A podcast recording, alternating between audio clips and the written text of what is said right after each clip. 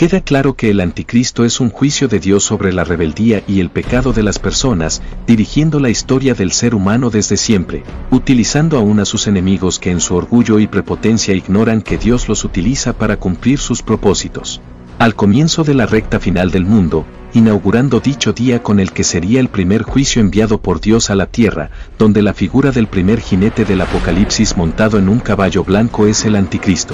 Este sería el primer juicio divino de tres juicios con siete partes cada uno.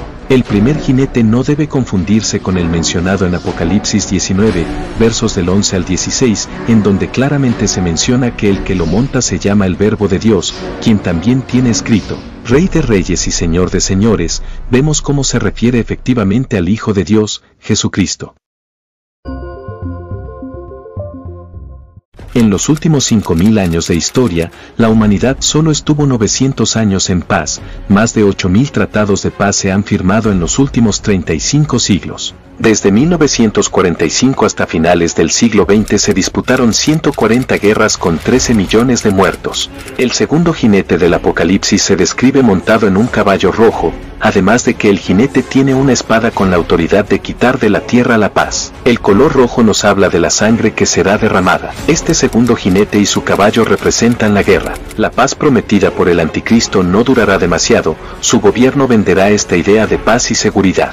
El tiempo que durará esta falsa paz será muy corta, la Biblia nos deja entrever que durará tres años y medio, debido a los pasajes como Daniel 9:27, Apocalipsis 13:5, Daniel 7:25 y Daniel 12:7-14.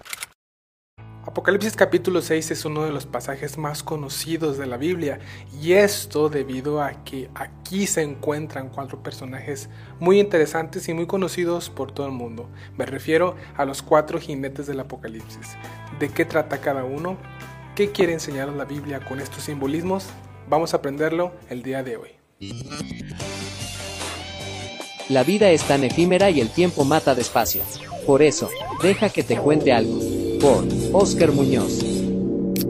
Muy bien, comenzamos con nuestro capítulo 6 de Apocalipsis. Vamos a comenzar a partir del versículo 1, sin antes mencionar, como ya habíamos comentado previamente, que el tema gira, en este caso, en, en, torno a los cuatro jinetes del Apocalipsis, muy conocidos, muy mencionados, inclusive se han mencionado hasta en el programa de Los Simpson. Pero, ¿qué significa cada uno de estos personajes y por qué el Espíritu Santo de Dios ha querido describirlos a estos jinetes montados en caballos y curiosamente con sus respectivos colores característicos, obviamente de cada uno, de manera muy particular? Y partimos leyendo el versículo 1 de Apocalipsis 6. Aquí lo tenemos, comenzamos y dice, vi cuando el Cordero abrió uno de los sellos y oí a uno de los cuatro seres vivientes decir, como con voz de trueno, ven y mira, y miré, y he aquí un caballo blanco, y el que lo montaba tenía un arco, y le fue dada una corona, y salió venciendo y para vencer. En primer lugar vamos a comentar lo siguiente. Este capítulo está muy vinculado al capítulo 4 y al capítulo 5. Hemos visto a lo largo de este estudio, sobre todo en el capítulo 5, en el capítulo anterior, que hay una descripción que tiene el apóstol Juan acerca de Dios. Entendemos que es el Padre que está sentado en su trono y que en su mano derecha tenía un documento, en este caso un rollo, que estaba, o pergamino, que estaba este, creado o hecho, de, en ese entonces no, no, eran los libros, en esos tiempos remotos los libros no eran como los del día de hoy, más bien eran distintos, diferentes y estaban confeccionados o hechos con, con papiro. Y bueno, aquí la, descripción que se da en el capítulo 5, tú igual lo puedes leer por tu cuenta, dice que estaba escrito por dentro y por fuera. Dado lo que hemos comentado y el estudio que hemos hecho y el análisis que hemos visto de otros pasajes que han sido paralelos a Apocalipsis capítulo 5, eh, sospechamos y tenemos la convicción de que se trata por lo menos de dos puntos. El primero, que se trata del título de la creación de, Dios, en este caso eh, la propiedad de la tierra, ¿sí? Y en segundo lugar que también tiene escrito lo que vienen siendo los juicios de Dios, ya que el hombre no ha podido cumplir con su ley. Juan el apóstol en el capítulo 5 menciona que nadie era digno de tomarlo, ni siquiera de mirarlo, hasta que aparece Jesucristo eh, en escena, eh, mencionado aquí como el león de la tribu de Judá, el único digno de haber recuperado la propiedad de la tierra y de emitir los juicios, porque quiero comentar que cada vez que se eh, quita un sello de este rollo, en este caso estamos hablando de un rollo muy importante que estaba sellado con siete sellos, siete sellos de, cera, así lo se llaman antes, y cada vez que se rompe un sello, bueno, en este caso vemos que sucede un juicio. Y el primero que aquí comentamos en el capítulo 6 de versículo 1 dice que el Cordero, obviamente Cristo llamado el Cordero de Dios, aquel que puso su vida por nosotros en la cruz, ya, dado que en el Antiguo Testamento eh, para la expiación o el perdón de pecados se tenía que derramar sangre, en este caso se ofrecían corderos sin mancha, este, perfectos en el sentido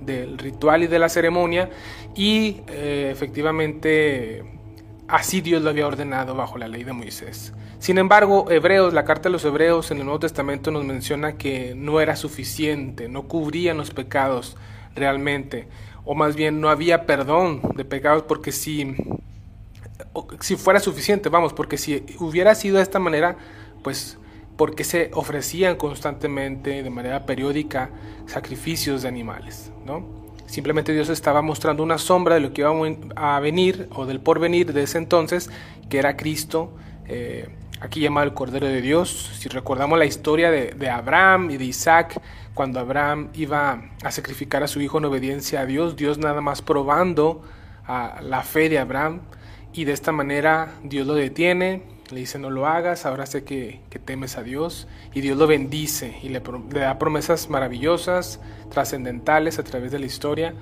y uno dirá qué bonita historia, pero no se termina ahí. El Padre, de manera figurativa, toma ese cuchillo, nuestro Padre Celestial, y según Isaías 53:10, Dios quiso quebrantarlo, hablando de Jesucristo, el varón de dolores, el siervo sufriente que puso su vida por nosotros, es sacrificado colgando en una cruz. Y estaba escrito en la ley, maldito todo aquel que es colgado de un madero. Y el apóstol Pablo nos habla de esto en la carta de los Gálatas. Aquí Cristo ha sido el que se ha ofrecido una vez y para siempre. Y por medio de él hay perdón de pecados. Muy bien, entonces vemos que aquí Cristo una vez ya resucitado y glorificado, porque así lo ve Juan, nos lo describe en los primeros capítulos de Apocalipsis, notamos que abre el, primer, el primero de los sellos. ¿sí? Eh, y dice Juan que oyó, escuchó a uno de los cuatro seres vivientes, entendemos que se tratan, dada la descripción aquí y en Ezequiel, eh, que se trata de querubines. Y bueno, en este caso estos cuatro seres vivientes que vendrían siendo el, círculo íntimo de Dios, es interesante también aquí mencionar como en Génesis, cuando el hombre come del fruto y la mujer y son echados fuera del, Edén, Dios pone querubines para que impedirles el acceso a comer del árbol de la vida y vivan para siempre en esa condición caída. Y esto es, mencionado por su servidor, dado que cada vez que aparecen, por lo menos cada vez que yo he leído a los querubines o se mencionan en la Biblia, es porque están guardando y vigilando el trono de Dios o la gloria de Dios, el santuario divino.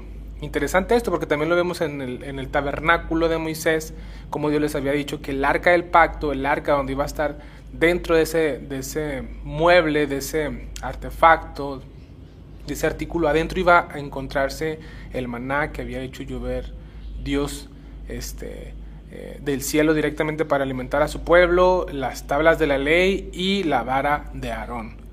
Ahí estaba dentro, Dios se, manifestaba ahí una vez al año, así lo, la Biblia lo deja entrever, cada vez que el sumo sacerdote ofrecía eh, sacrificio, el sacrificio de la expiación, una vez al año por sus pecados, perdón, por sus pecados y por el pecado del pueblo de Israel y, e ingresaba al lugar santísimo donde estaba el arca del pacto. Y ahí están los cuatro seres vivientes. Esto nos deja una pregunta. ¿Será acaso que en el jardín del Edén este, estaba el santuario de Dios, donde Dios tenía el vínculo y el acercamiento con el hombre, cuando el cielo y la tierra se unían de manera figurativa y obviamente qué hermoso, eh, qué hermoso verlo de esta manera, ¿no? El cielo y la tierra estaban unidos cuando Dios y el hombre estaban en comunión. La Biblia menciona eh, o deja entrever que el jardín del Edén estaba en un monte, el monte santo, el monte de Sión. Curioso, entonces ahí estaban los querubines. Y aquí los lo volvemos a, ver mencionados por el apóstol Juan en el Apocalipsis 6 y dice que ahí eh, uno de los cuatro seres vivientes habla y tiene una voz fuerte como de trueno y dice, ven y mira, le dice a Juan, ven y mira. Dos este, imperativos, ven, primero ven y mira. Y miré, miré, dice Juan, y aquí un caballo blanco. Y aquí comienzan las características del primer este, sello, y en este caso el primer jinete, dice que ve un caballo blanco. El tema aquí de caballo eh, es interpretado, inclusive su servidor se inclina a creerlo de esta manera, se trata de un simbolismo que habla de, algo militar, de algo bélico. De hecho, los judíos en, eh, años, ah, bueno, siglos atrás, en el Antiguo Testamento, cuando hablaban del Mesías o se referían de él, eh, en esos tiempos remotos, cuando alguien iba, conquistaba o sitiaba una ciudad de un enemigo, este, entraba o, estaba la figura de un hombre montando un caballo este, blanco, un caballo en, en, símbolo, representación de conquista, de poder, de que venía a conquistar. Y aquí vemos un caballo. Y no solamente esto, sino que es de color blanco. Y dado el contexto que vemos en Apocalipsis, usted lo vamos a ver más adelante, entendemos que aquí lo blanco simboliza eh, a la paz, ¿verdad? La paz. Y ahorita vamos a ver por qué. Y nos dice que aparte del caballo blanco, dice el que lo montaba, es decir, el jinete, tenía un arco. Noten que no menciona una flecha. Tenía un arco y le fue dada una corona y salió venciendo y para vencer. Este versículo del perdón, versículo 1 y 2 eh, con respecto al caballo blanco y el que lo montaba, que tenía un arco sin flecha, dice que de esta manera vino conquistando con un arco sin pelear, sin derramar sangre, sin flecha, y salió venciendo. Se le fue dada una corona y salió venciendo y para vencer. Apocalipsis 6, 1, 2. Esto pues mm, es interpretado y es visto dentro del contexto bíblico que se trata nada más y nada menos